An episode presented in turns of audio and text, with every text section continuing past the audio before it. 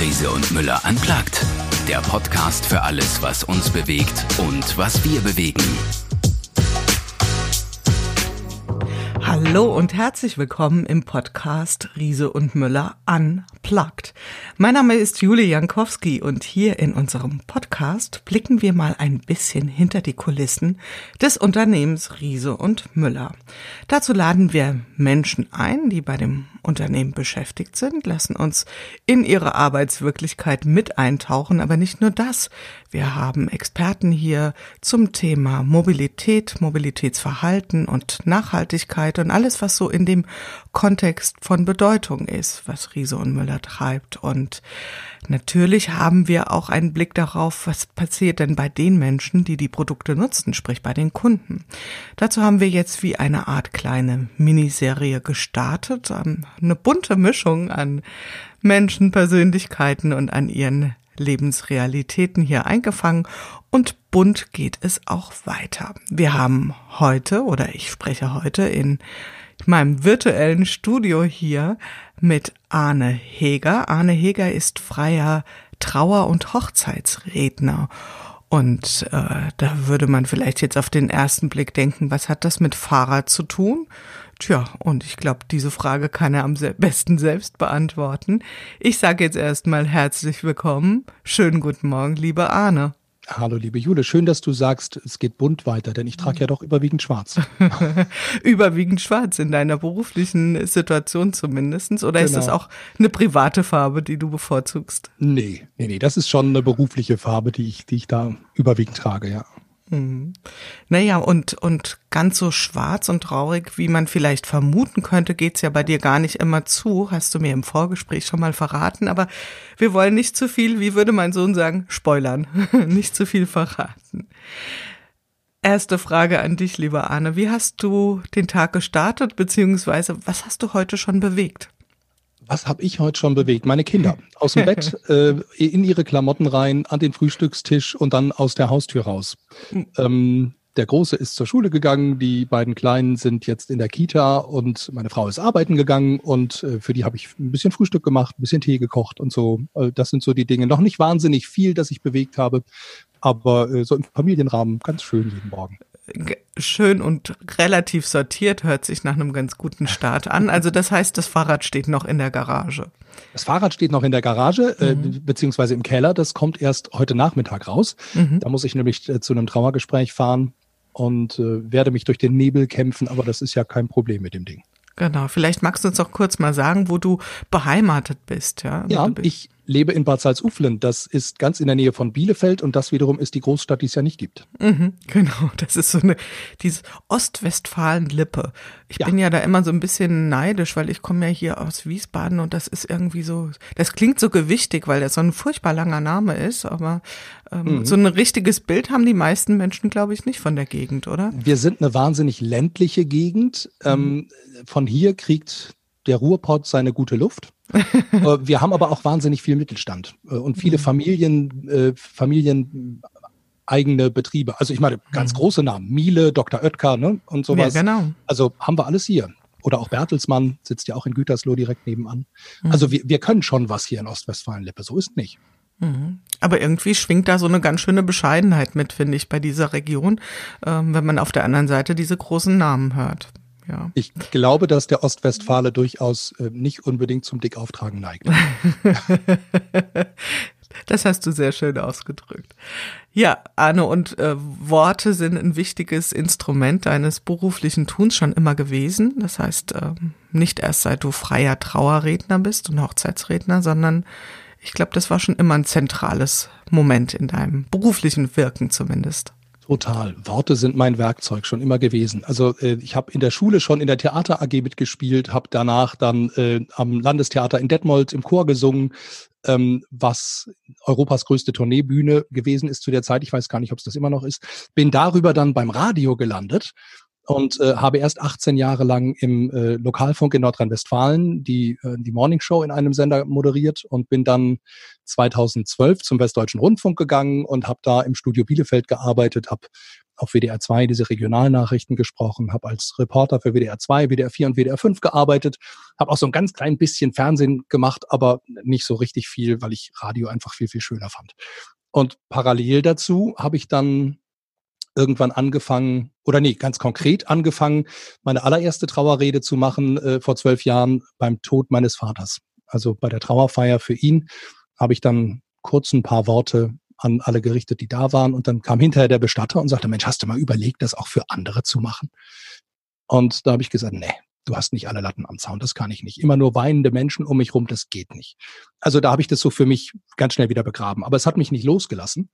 Und kurz vor meinem 40. Geburtstag habe ich dann wieder angefangen, mich damit zu beschäftigen und äh, habe mich mit einem befreundeten Bestatter unterhalten, habe über den Kontakt zu einem Trauerredner bekommen, habe dem zweimal über die Schultern ge äh, geguckt und dann klingelte auch schon mein Telefon und dann musste ich selber meine erste Trauerfeier machen und ich war wahnsinnig aufgeregt. Und das, obwohl ich ja wirklich ja 23 Jahre lang vorher äh, immer vor ganz, ganz vielen Menschen gesprochen habe, auch Sänger einer Band gewesen bin, 20 Jahre und da auch vor, vor größeren Menschenmengen kein Problem hatte. Aber in so einer Trauerfeier ist das anders. Da sind die Menschen so fokussiert und äh, achten oder bemerken wirklich jeden Fehler. Und das ist ein ganz, ganz großer Unterschied zum Radio, wo ja gesagt wird, ach, ein Fehler versendet sich. Das ist so nebenbei. beim Duschen, beim Autofahren, beim Bügeln, das kriegt keiner so wirklich mit, wenn man sich da verspricht. In der Trauerfeier ist das anders und deswegen war ich wahnsinnig aufgeregt. Aber es ist alles gut gegangen. Mhm. Du bist nach wie vor dabei. Und äh, das finde ich tatsächlich ganz äh, spannend, was du gerade sagst, dass die Menschen so mit ihrer Aufmerksamkeit ganz dabei sind. Ist das was, was dir auch so zurückgemeldet wird? Oder ist es nicht auch so, dass du durch die Worte die Menschen so ein bisschen in eine ja, ja, Trance ist vielleicht zu übertrieben, aber in, in so eine besondere Fokussierung reinführen kannst. Wie würdest du das so das ist, glaube ich, das ist, glaube ich, definitiv der Fall. Ja, denn ich sitze ja vorher äh, mit der Familie zusammen und so ein, so ein Gespräch mit den Angehörigen, das dauert gerne zwei bis drei Stunden. Mhm. Also wir sitzen ganz lange, reden ganz viel über den Menschen, so dass ich auch ganz, ganz viel über diesen Menschen erzählen kann. Und ich finde es immer wieder wichtig, ähm, dabei auch lachen oder wenigstens schmunzeln zu können. Das sage ich den Menschen in den Trauerfeiern auch am Anfang immer. Ne? Trauen Sie sich, das ist in Ordnung, auch in einem Moment wie diesen. Und ähm, so ist dann, glaube ich, die, ja, also die Voraussetzung eine andere. Man sitzt nicht so, so gequält und, und irgendwie mit einer depressiven Stimmung da. Traurig ist man natürlich sowieso, wenn man Abschied nehmen muss von einem Menschen, der einem wichtig war. Ähm, aber man hat die Erlaubnis, auch mal zu lachen. Das ist okay, das tut gut. Und ich kann ganz, ganz viel über diese Menschen erzählen, die da äh, beerdigt werden. Und äh, natürlich fokussiere ich dadurch auch die Menschen, die da sind, nochmal auf diesen Menschen, der da beerdigt wird. Na, also wir erleben quasi nochmal Teile des Lebens miteinander mhm. und äh, ja, denken darüber nach, wie war dieser Mensch eigentlich so, was, was hat ihn ausgemacht, was waren vielleicht auch die größten Macken. Und das ist eine schöne Arbeit. Ich mag das sehr gerne. Mhm. Und im besten Sinne ist es ja so, also ich versuche jetzt mal so ein paar Beerdigungen so in meinem, von meinem geistigen Auge wieder so lebendig werden zu lassen. Und wenn es jetzt nicht gerade wirklich um besonders dramatische Schicksale geht, ist es ja unter Umständen auch tatsächlich eine Feier, wo auch viel gelacht wird. Also weil man sich eben genau an die ähm, schönen Momente erinnert. Also natürlich nicht in der Zeremonie selbst, aber so hinterher. Das ist, habe ich schon oft beobachtet, dass man dann auch so diese, diesen Wunsch hat an die schönen und vielleicht auch die ähm, lustigen Momente im Leben des Menschen sich zu erinnern. Und mhm. ähm, in dem Wort Trauerfeier steckt eben immer auch das Wort Feier. Mhm. Und ich finde, das darf man. Das ist in mhm. Ordnung. Okay. Also das heißt, du kommst in Schwarz in deine äh, sind die Trauernden, ist das heute tatsächlich immer noch so, dass alle immer schwarz kommen oder hast du auch mal die eine oder andere wirklich bunte ähm, Trauerfeier? Mhm. Gibt's auch. Ich bin ganz, ganz, ganz froh und dankbar, dass sich da im Bestattungswesen so vieles geändert hat und dass Menschen sich auch Dinge trauen. Mhm. Ähm, Schwarz ist natürlich ganz klassisch immer noch die Farbe, klar, ja, mhm. und überwiegend trage ich auch Schwarz ähm, versuche das aber im Kleinen dann schon mal aufzulockern, wenn es sich um, um vielleicht konservative Menschen handelt, mit denen ich zu tun habe, indem ich dann einfach mal eine unifarbene, etwas buntere Krawatte, was weiß ich, ein dunkelrot mhm. oder sowas trage. Ähm, und wenn es um Menschen geht, die jünger waren, also um Kinder, um Jugendliche oder so, dann äh, bespreche ich auch immer ganz klar mit den Familien, Mensch, das, das wäre, glaube ich, nicht in seinem, in ihrem Sinne gewesen, wenn ich da jetzt in Schwarz auflaufe. Wie kommt ihr denn? Was habt ihr euch so überlegt? Ähm, und wie soll ich denn kommen? Mhm. Na, also äh, in solchen Fällen oder überhaupt, wenn es um Menschen geht, die, die wahnsinnig lebensfroh waren und, und das alles sehr locker genommen haben, äh, dann komme ich auch mal in Jeans und einem Hemd. Mhm wir sind ja heute hier verabredet und machen ein Stückchen über das Fahrrad zu sprechen. Und ja. äh, wie kam denn das Fahrrad in deinen beruflichen Alltag? Also ich könnte mir vorstellen, du bist ja dann vermutlich schon auch einiges an Kilometern unterwegs, um die Menschen zu besuchen. Die werden ja mutmaßlich nicht alle in deiner Gemeinde leben. Ähm, den du deine Dienstleistung mhm, sozusagen mhm. anbietest. Also wie kam so diese Idee, das jetzt mit dem Fahrrad zu bewerkstelligen? Ja, äh, mein Rücken ist schuld, weil ich wahnsinnig viel sitze. Ich sitze in den Gesprächen mit den Familien, ich sitze am Schreibtisch, ich sitze im Auto und im Auto dann gerne noch irgendwo im Stau, weil ich eben, wie du gesagt hast, nicht nur hier bei uns in Bad Salzuflen bin, sondern, sondern auch mal äh, weitere Strecken drumherum fahre. Und äh, ich hatte irgendwann die Nase so gestrichen voll davon, dass mein Rücken mir wehtut, weil ich so viel sitze. Und ich habe überlegt, wie kann ich das ändern? Und dachte natürlich über die klassischen Wege nach, gehst du joggen, äh, gehst du ins Fitnessstudio. Fitnessstudio finde ich stumpf, das mag ich nicht. Ich mag gern frische Luft. Joggen, ja gut, da muss man gleich immer irgendwie mindestens eine halbe Stunde, sonst lohnt sich das nicht. Und die Zeit dann bei drei Kindern und Beruf und so, nein, irgendwie geht nicht. Und dann waren wir im Urlaub auf dem Campingplatz und auf der Nachbarparzelle hatten äh, die Leute Riese und Müllerräder und waren total begeistert. Wir kamen ins Gespräch und dann habe ich auch mal angefangen zu gucken und hatte mir eigentlich den Supercharger ausgesucht, weil ich gesagt habe, Mensch, der hat so viel Batterieleistung, da komme ich auch ordentlich weit mal zu irgendeinem Trauergespräch, das, was weiß ich, 50 äh, Kilometer entfernt ist oder so. Ähm, und dann wurde der Supercharger 2 vorgestellt und dann habe ich gesagt, okay, dann ist das mein Fahrrad. Und dann habe ich ihn quasi umgehend bestellt. Und im November 2019 kam er dann zwei Wochen vor Liefertermin und ich war super, super aufgeregt und äh, wir sind seitdem unzählige Kilometer miteinander gefahren und es macht einen Riesenspaß. Am Anfang äh, war es besonders schön für mich, also habe ich das empfunden, wenn ich an roten Ampeln im Winter, ne, November kommt dann ja der Winter, äh, an, an roten Ampeln stand, im auf dem Fahrrad schön dick eingemummelt und äh, frische Nase, äh, frische Luft um die Nase und die Autofahrer aus ihnen, aus ihren totalen überheizten Autos dann total mitleidig zu mir rüber gucken hm. und ich ihnen dann immer so einen Daumen hoch gezeigt habe. Nein, ich will das wirklich, ich mache das freiwillig, das macht mir Spaß, echt. Ja, und ähm, das ist total schön, weil es, weil es Bewegung ist, äh, die ich so in meinen Alltag mit einbauen kann. Das ist gut. Das, das habe ich jetzt tatsächlich schon ein paar Mal gehört und auch selbst erlebt, diese mitleidigen Blicke. Und im Grunde ist es ja eher so, dass man dann auf dem Fahrrad sitzt und mit den Autofahrern Mitleid hat, weil man genau weiß, die stehen jetzt im Stau und haben eben nicht dieses Gefühl von, ich sag mal, ein Stückchen Freiheit auch und, und von guter Luft und ähm, mhm. ja, von daher eigentlich ein ganz guter Perspektivwechsel. Äh, das heißt, wie viel Kilometer machst du so ungefähr? Kannst du das so über den Daumen? Nee, das, das kann ich nicht über einen dicken Daumen sagen. Mhm. Also ich äh, habe jetzt noch nicht so viel, wie ich gerne hätte. Ich bin jetzt nach einem Jahr bei, bei etwas über 3000 Kilometern. Ähm, das finde ich okay, aber es könnte auch mehr sein. Aber wie gesagt, mit den beiden Kindern und, und dann eben auch Terminen oder so, die ich dann einhalten muss. Wenn ich zwei Gespräche an einem Tag habe, dann muss ich halt auch gucken, wie weit liegen die auseinander, schaffe ich das mit dem Fahrrad. Sonst mhm. muss ich dann doch in den sauren Apfel beißen und nehme dann hin und wieder immer noch das Auto. Ähm, aber mittlerweile ist nicht mehr das Fahrrad die Alternative für zwischendurch, sondern das Auto ist die Alternative für zwischendurch geworden, wenn es zeitlich wirklich gar nicht mehr anders geht. Und das finde ich auch einen schönen Perspektivwechsel. Ganz genau. Also was du gerade schilderst, ist ja im Prinzip, wie wir uns steuern in unserem Mobilitätsverhalten. Also wir können ja sozusagen Default-Lösung das Auto einsetzen oder was du beschreibst, ist ja genau der, der andere Weg, dass man sagt, äh, für mich ist das Fahrrad eigentlich der Standard und nur wenn es nicht anders geht, äh, steige ich um. Was würdest du sagen, wie lange hat das gedauert? Du kommst ja, so wie du es beschrieben hast, eher aus der Welt, ähm, okay, ich fahre zu einem Kunden hin und äh, ich nehme das Auto und jetzt ist es genau andersrum. War das so ein Klick, so ein Schalter umklicken oder eher ein Prozess? Nee, das war kein Prozess. Das ging von jetzt auf gleich. Ich wollte das ja.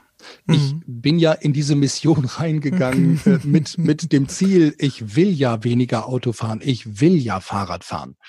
Und auch als es dann wirklich kalt wurde, da den ersten Winter letztes oder vergangenes Jahr, ähm, habe ich mir halt entsprechende Klamotten gekauft und bin gefahren. Und auch bei glitzernden Straßen war es total schön, die Radwege dann für sich zu haben, wenn ich dann im Dunkeln zurückgefahren bin. Nun haben diese Fahrräder ja äh, brillantes Licht und ich, also ja, war, war toll. Also gerade Nachtfahrten machen mir einen Riesenspaß. Mhm. Gerade Nachtfahrten, okay. Das ist ein schönes Stichwort. Ich würde jetzt vorschlagen, ich, äh, ich hole mal mein Fahrrad raus. Ja, ich habe auch äh, auch ein Riesenmüller, ein, äh, ein Swing und ähm, nicht so gut ausgestattet mit Batterieleistung wie der eins, aber ich versuche mal hinten dran zu bleiben und nimm mich doch einfach mal mit auf so eine typische Strecke. Ruhig mal eine Nachtfahrt, ja. Also okay. Okay. Wir fahren mal bei hin? mir, wir fahren mal bei mir zu Hause los und mhm. fahren einfach mal äh, ja zu irgendeinem fiktiven Kunden. Da geht's schon los, dieses schwere Ding, denn 30 Kilo sind es ja doch aus dem Keller rauszurufen. Mhm. Das, das habe ich mir auch schon gedacht. Ja, da hätte ich gerne, dass du kurz mit anpackst. genau, okay, gut. Ähm, und dann fahren wir leider, leider erst an einer sehr, sehr stark befahrenen Straße entlang, mhm. die äh, am Straßenrand wahnsinnig viele Schlaglöcher und Gullideckel und sowas hat. Oh je, da muss also ich also immer so, so einen guten Meter, anderthalb auf der Straße fahren und das nervt die Autofahrer. Mhm. Äh, das ist eigentlich gar kein schöner Einstieg in so eine Tour, aber ziemlich bald komme ich dann eigentlich in jede Richtung auf, äh, auf Felder, äh, durch Wiesen oder so. Und das ist ja auch das Schöne an dem Fahrradfahren. Ich lerne diesen Kreis Lippe, in dem ich geboren bin, in dem ich jetzt 47 Jahre lebe, äh, in dem ich als, als Lokalreporter wirklich gefühlt jeden Winkel kenne, äh, total anders kennen, weil ich andere Wege fahre. Ich bin nicht mehr auf der Straße, sondern fahre eben auch mal irgendwo durch einen Wald oder äh, ja, durch ein, durch ein Feld oder so. Und das ist ein totaler Perspektivwechsel. Und ich mhm. genieße das wahnsinnig, weil es auf jeder Fahrt so ein klein bisschen Kopf frei pusten ist auch. Also die Bewegung und dann aber auch die frische Luft und einfach gucken, Mensch, das habe ich ja so noch nie gesehen. Das ist ja toll. Und das genieße ich sehr auf den Hin- und Rückfahrten. Und auch nach den Gesprächen ist das, ist das toll, um dann wieder abzuschalten und ins Privatleben zurückzukommen, wenn es irgendwie eine, eine sehr, sehr traurige Geschichte war, die ich da habe hören müssen. Äh, da tut das dann auch sehr gut. Mhm. Ähm, ja, äh, so, so ein Weg ist eigentlich ganz viel Kopf abschalten und einfach genießen und fahren. Zwischendurch steige ich gerne mal ab und mache mal ein schönes Foto, weil ich bei Facebook in so einem Forum drin bin von Riese und Müller Rädern. Und da postet natürlich jeder mal ein schönes Foto von seinem Rad irgendwo, von einer tollen Kulisse oder von einem schönen Sonnenuntergang oder sonst was. Ähm, und das mache ich natürlich auch. Bei Nachtfahrten vielleicht weniger, obwohl auch da dieses Licht, das das Rad hat, äh, ist natürlich gigantisch. Und da kann ich auch ganz, ganz schöne Fotos eigentlich auch machen, wenn es dunkel ist. Und das genieße ich aber auch bei der Fahrt. Also das Aufblendlicht zu haben, das Fernlicht, ähm, und da zwischendurch wirklich, wenn dann kein Auto in der Nähe ist und ich niemanden blenden kann, einfach mal alles taghell zu machen. Mhm. Mal kurz mit dem Knopfdruck Gott zu spielen. Zack. Die Macht. Jawohl, möge die Macht mit mir sein. Ähm, nein, das macht, das macht einen Riesenspaß. Es ist wirklich, es ist wirklich, ähm, das sage ich auch immer Menschen, die die mich dann zwischendurch irgendwie mal ansprechen, Mensch, was ist denn das? Das ist ja ein Fahrrad, das ist ja toll und so. Da sage ich, ja, ich finde, da merkt man, da haben sich ganz viele Menschen ganz viele Gedanken gemacht und sie mhm. haben tolle Sachen umgesetzt. Und das ist, ist so ein zu Ende gedachtes Produkt und das gefällt mir. Das macht mhm. mir einen Riesenspaß. Mhm. Meine Frau übrigens, als die das Rad das erste Mal sah, als ich damit ankam vom Händler, die sagte, das ist kein Fahrrad, das ist ein Statement. ja, stimmt, ist es ja. irgendwie auch. Ja. ja, da ist ja auch was dran. Also durchaus ist ja auch das, und das finde ich persönlich auch ganz spannend, die Entwicklung zu sehen. Vor paar Jahren war es ja noch so, der E-Bike, das ist was für Senioren und so, und, ja, wurde so ein bisschen belächelt und in so ein besonderes Segment reingeschoben und das hat sich ja total gewandelt. Also heute sind ja E-Bikes tatsächlich ein, ja, tatsächlich ein, ein Statussymbol zum Teil auch. Also mhm, mhm, Stichwort auch die Lastenräder. Also ich glaube ja nicht, dass plötzlich alle Menschen äh, so unendlich viel mehr zu transportieren haben, aber es ist, man erkennt den Nutzen, aber nicht nur das, glaube ich. Oder wie siehst du das? Ja, absolut. Wobei das Besondere oder das, ja, zum Teil auch noch das Belächelte, das merke ich, wenn ich irgendwo ankomme. Sind Sie jetzt mit dem Fahrrad aus Boah, ach so, das ist ein, ach so, ja, dann, äh, nee, dann ist das ja kein Problem. Ne? Sag ich, nein, nein, ich hm. muss mich schon genauso bewegen. Ich kann nur ähm, mhm. das anders machen und kriege Unterstützung und muss mein, mein, mein, meine Herzfrequenz nicht so hochpowern am Berg und so. Äh, und ich bin nicht verschwitzt. Gucken Sie mal, ich mhm. rieche nicht, weil ich jetzt, ne, und ich stehe jetzt vor Ihnen und es geht trotzdem. Und das ist natürlich auch super. Ich hatte natürlich drüber nachgedacht, mir einfach, ja, einfach so mit dem Fahrrad zu fahren, aber das war letztlich keine Option, weil der Radius, den ich bedienen möchte, natürlich ein recht großer ist ähm, und ich auch nicht immer verschwitzt bei diesen Trauergesprächen ankommen wollte. Deswegen ja, ja ich fahre ganz oft äh, auf der höchsten Stufe. ja, kann ich gut nachvollziehen. Und das wäre tatsächlich auch meine Frage gewesen. Was sagen so die Menschen, wenn du da ankommst? Also ich, du hast ja auch gesagt, du bist da ähm, auf, auf teilweise auf viel befahrenen Straßen unterwegs. Das heißt, Helm hast ja sowieso auf, gehe mhm. ich mal davon aus. Hast du irgendwie besondere Schutzkleidung noch? Und äh, ich stelle mir das mhm. gerade so vor. Also wie gesagt, ich bin ja hinter dir und vor mir so ein rundrum verpackter E-Biker mit ja, vielleicht ja. blinkendem Helm noch oder ja, ja wie so ist immer. das. Mein Helm, mein Helm, der blinkt und mhm. der hat natürlich auch entsprechende Reflektoren und sowas dran. Ich trage grundsätzlich äh, und das habe ich auch meiner Familie beigebracht. Das machen wir alle miteinander. Wir tragen grundsätzlich Warnwesten. Ähm, mhm. Was ich ganz gut und ganz wichtig finde, weil es natürlich die Sichtbarkeit erhöht. Und ansonsten ist das Rad mit Reflektoren ausgestattet in den Speichen, wie das sein soll ähm, und hat ja, ja, die jetzt schon mehrfach angepriesene, begnadete Beleuchtungsanlage mhm. nach vorne und nach hinten. Also ich glaube, ich bin ganz gut zu sehen. Du dürftest mich nicht übersehen können. ich muss schon fast ein bisschen mehr Abstand halten, um nicht geblendet zu hm, werden. Hm, siehst du? okay, aber das gibt nicht irgendwie so ein Störgefühl oder so, dass auf einmal die Aufmerksamkeit äh, bei deinem Fahrrad ist, nicht bei dem Thema, sondern so ein kleines ah. Ausrufezeichen und dann geht's sofort los. Das ist doch, das ist doch schön, wenn die Menschen äh, darüber auch ein bisschen was über mich kennenlernen. Mhm. Ähm, mhm. Denn darum geht's natürlich überhaupt nicht, aber irgendwie schon. Ein bisschen schon, ja. Ja, also die müssen sich ja auch mit mir wohlfühlen. Mhm. Und die müssen das Gefühl haben äh, oder, oder ja, so ein bisschen das Gespür dafür kriegen, was ist das für ein Mensch, mit dem wir da zu tun haben. Denn diese Gespräche, die wir da führen, da tauchen wir ja ganz, ganz tief in unfassbar private Dinge ein. Mhm. Also ich erfahre Sachen, ähm, ja, da kann ich zum Teil nur den Hut davor ziehen, dass die Menschen mir das so offen erzählen. Und äh, auf der anderen Seite fahre ich auch manchmal nach Hause und schüttel wirklich mit dem Kopf und denke, das haben die nicht wirklich so, oder? Also Wahnsinn, was für, was für Geschichten Menschen in ihrem Leben erlebt haben, erleben können und erleben oder haben erleben müssen. So wahnsinnige Biografien. Ähm, und um sich dann mir gegenüber so zu öffnen, diese Dinge auch so rauszulassen, ja, da braucht's Vertrauen. Und ich finde, ein lockerer Einstieg ist dafür schon mal die halbe Miete. Hm. Ja, und wie du das beschreibst, um dieses Vertrauen aufbauen zu können, braucht's ja auch, dass du auch ein bisschen was gibst ja, von dir genau. preisgibst, damit die genau. Menschen bereit sind, sich zu öffnen. Und ich habe mir gerade eben auch so überlegt, wenn, äh, ich denke so an so Situationen, wenn man normaler Büroalltag und jemand kommt mit einem Auto oder mit einem normalen ÖPNV, da wird da überhaupt nicht drüber gesprochen. Das ist halt okay, er ist jetzt da, der Mensch. Ja. Mhm. Aber wenn jemand so mit dem Fahrrad eine größere Strecke kommt, das ist immer ein Anlass, auch darüber zu sprechen und äh, ja, es ist eine Information, die man von sich preisgibt. Glaubst du, das wird ähm, normaler werden? Also wird das, wenn wir diese, dieses Verhalten, also dass man wirklich auch äh, das Fahrrad für dienstliche Belange nutzt, wird das zur Selbstverständlichkeit werden? Oder ist es das vielleicht schon? Ich frage mich das gerade so. Darüber, da, da, kann ich dir natürlich auch keine abschließende Antwort geben. Mhm. Ich kann nur ein bisschen fantasieren. Also natürlich wird diese Jobradgeschichte immer interessanter und wird von immer mehr Menschen genutzt.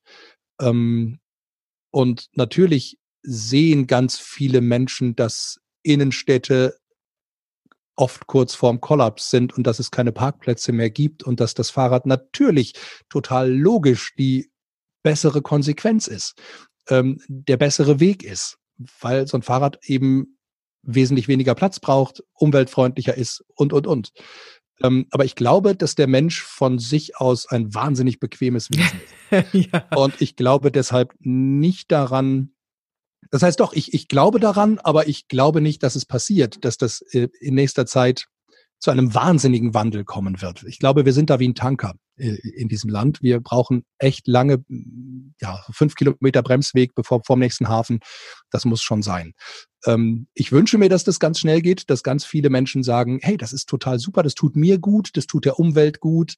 Ähm, und wenn ich noch ein cooles Fahrrad habe, habe ich ganz oft auch Gesprächsthemen mit irgendwelchen fremden Menschen. Das ist ja auch schön, um, ins, äh, mhm. um, um einfach mal so ein bisschen Austausch zu haben oder so. Aber ich glaube, dass das noch eine Weile dauern wird. Mhm. Angst.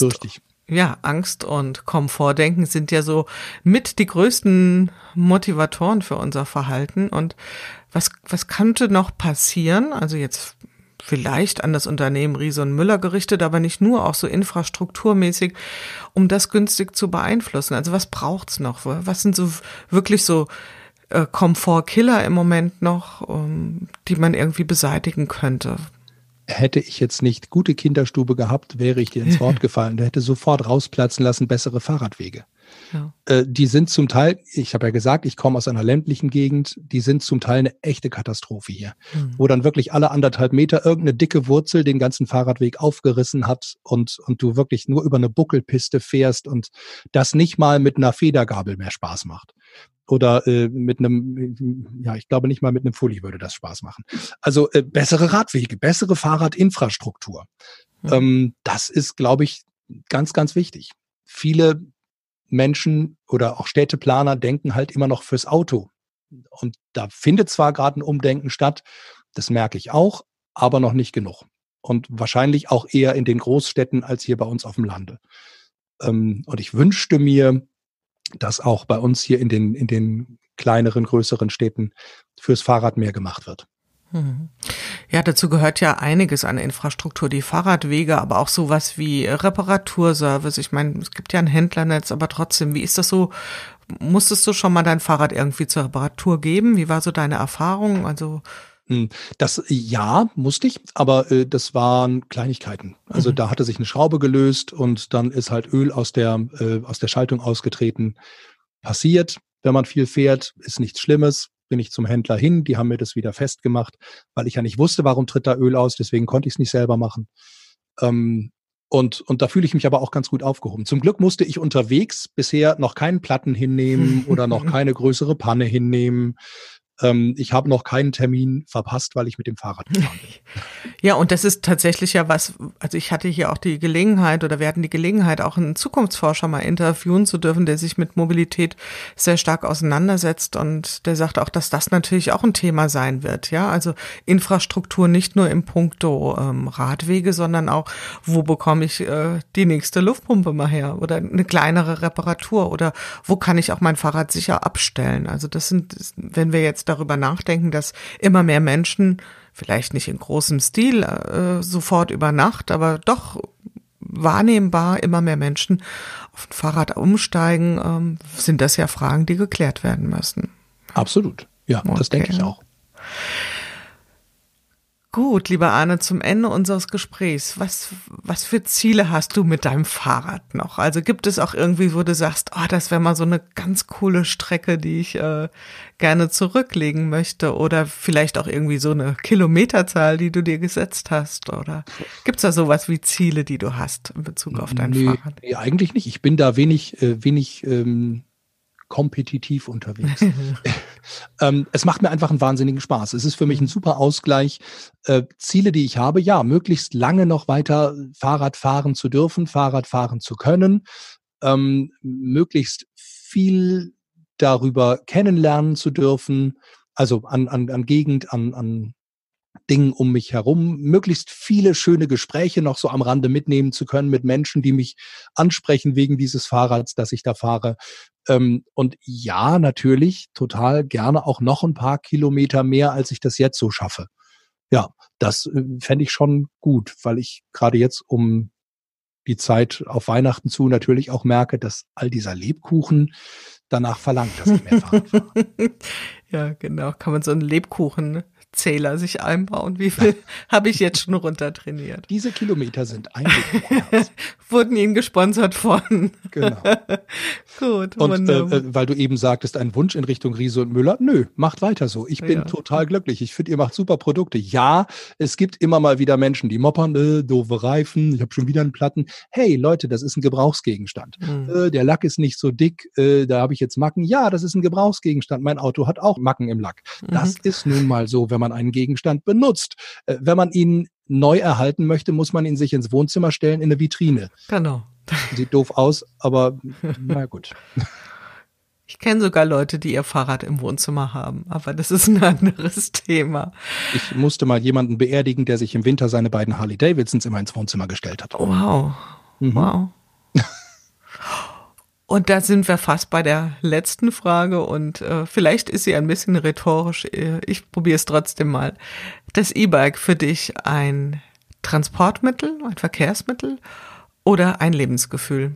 In der Reihenfolge. alles, alles, alles. Natürlich ist es ein Transportmittel, klar. Ähm, äh, und natürlich ist es ein, ein äh, was war das zweite? Verkehrsmittel. Verkehrsmittel. Ja, ja, na klar, logisch. Natürlich, ich bewege mich jeden Tag damit im mhm. Verkehr. Also natürlich ist es ein Verkehrsmittel. Aber Genussmittel ist es definitiv. Und ich würde sagen, das ist es an erster Stelle am allermeisten. Ähm, und deswegen benutze ich es auch so gerne, weil es so viel Spaß macht. Ja. Wunderbar. Ich danke dir ganz herzlich, dass du uns oder vor allen Dingen mich mal mitgenommen hast auf deine Touren, dass du uns mal ein bisschen hast reinblicken lassen in deinen Alltag rund um das Fahrrad, aber auch um das, was du tust und danke dir für deine Einsichten und wünsche dir natürlich allzeit gute Fahrt. Ganz lieben Dank für die Einladung. Bleib gesund, liebe Jule. Das war's für heute mit unserem Podcast Riese und Müller unplugged, dem Podcast für alles, was uns bewegt und was wir bewegen. Lust auf mehr? Dann einfach alle anderen Folgen hören.